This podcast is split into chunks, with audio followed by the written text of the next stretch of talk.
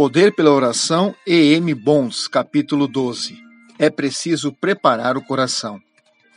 A oração, com suas forças multiformes e de aspectos variados, ajuda a boca a pronunciar a verdade com plenitude e liberdade. Deve-se orar pelo pregador. O pregador faz-se com a oração. Deve-se orar pela boca do pregador. Sua boca deve ser aberta e preenchida com orações. Uma boca santificada faz-se com um coração, com muita oração. Uma boca intrépida faz-se com oração, muita oração. A igreja e o mundo, Deus e o céu, devem muito à boca de Paulo. A boca de Paulo deve-se muito à sua oração. Quão multiforme, ilimitável, valorosa e útil é a oração para o pregador de tantas maneiras diferentes, em tantas ocasiões, em tantos caminhos, grande é seu valor, serve de apoio para o coração. A oração faz do pregador um pregador que prega com o coração. A oração põe o coração do pregador no sermão do pregador. A oração põe o sermão do pregador no coração do pregador. O coração faz o pregador. Grande é o coração dos grandes pregadores. Homens com o coração contaminado trazem benefícios em alguma medida, mas é coisa rara. O estranho ou aquele que só se interessa pelo dinheiro pede em alguma situação ajuda às ovelhas, mas é o bom pastor com o coração de bom pastor que abençoa a ovelha e cumpre plenamente as atribuições do pastor. Enfatizamos a pregação do sermão e perdemos de vista algo importante a ser preparado: o coração. Um coração preparado é bem melhor do que um sermão preparado. Um coração preparado criará um sermão preparado. Incontáveis linhas foram escritas definindo a mecânica e o sabor da preparação de um sermão, até que nos deixamos tomar pela ideia de que tal andaime é o edifício. Ensina-se jovem pregador a pôr toda a sua energia na forma, no sabor e na beleza de seu sermão, como se fosse um produto mecânico e intelectual.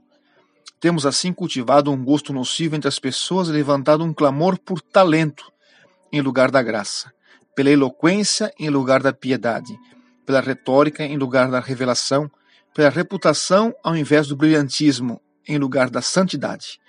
Assim perdemos o verdadeiro conceito da pregação. Perdemos o poder de pregar, perdemos a convicção cáustica do pecado, perdemos a experiência rica e o elevado caráter cristão. Perdemos a autoridade sobre a consciência e a vida e o resultado da pregação genuína. De nada adianta dizer que os pregadores estudam demais. Alguns não estudam nada, outros não estudam o suficiente.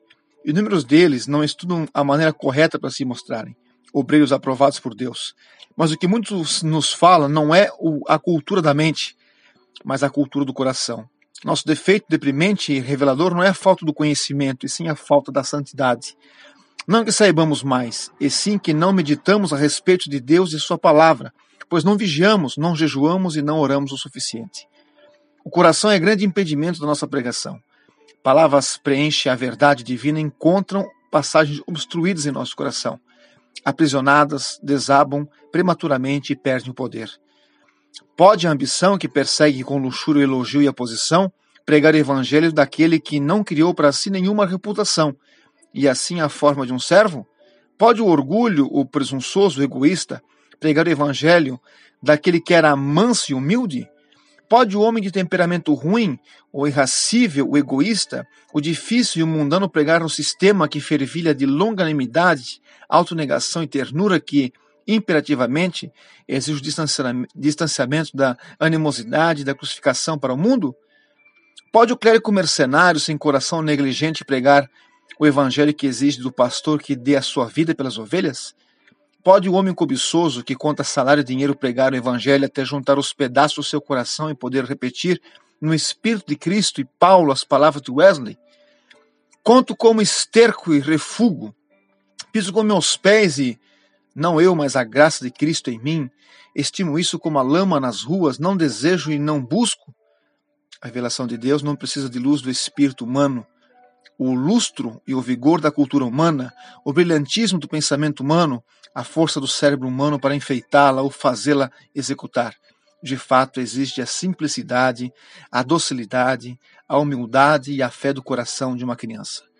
Foram a rendição e a subordinação do intelecto e do espírito humano as forças divinas e espirituais que fizeram de Paulo um apóstolo ímpar. Foi o que deu a Wesley esse poder e o que estabeleceu firmemente seu trabalho árduo na história da humanidade. Isso deu a Loyola a força para aprisionar as forças do catolicismo que batiam em retirada. Nossa grande necessidade é preparar o coração. Lutero tomou isso como axioma. Aquele que orou bem, estudou bem. Não estamos afirmando que o homem não deve pensar em usar o intelecto, mas emprega melhor o intelecto aquele que melhor cultiva o coração. Não estamos dizendo que os pregadores não devem ser estudiosos, mas estamos dizendo que os grandes estudos deles deve ser a Bíblia. Estudar a Bíblia melhor aquele que guarda o coração com diligência. Não estamos afirmando que o pregador não deve conhecer os homens, mas será um conhecedor mais profundo da natureza humana, aquele que decifrar as profundidades e as complexidades do seu próprio coração. Estamos afirmando que, embora o canal da pregação seja a mente, sua fonte é o coração, é possível alargar a profundidade e o canal, mas a pureza e a profundidade das fontes não forem examinadas, o resultado será um canal seco ou contaminado. Estamos afirmando que quase qualquer homem de inteligência mediana tem o senso suficiente para pregar o Evangelho, mas poucos têm a graça de fazê-lo. Estamos afirmando que aquele que lutou com seu próprio coração e o conquistou, que lhe ensinou humildade, fé, amor, misericórdia, simpatia, coragem, que pode derramar os ricos tesouros do coração assim treinado mediante um intelecto viril, totalmente tomado pelo poder do Evangelho na consciência dos seus ouvintes, tal homem será o pregador mais genuíno e mais bem-sucedido aos olhos do Senhor. O poder pela oração, E.M. Bontes.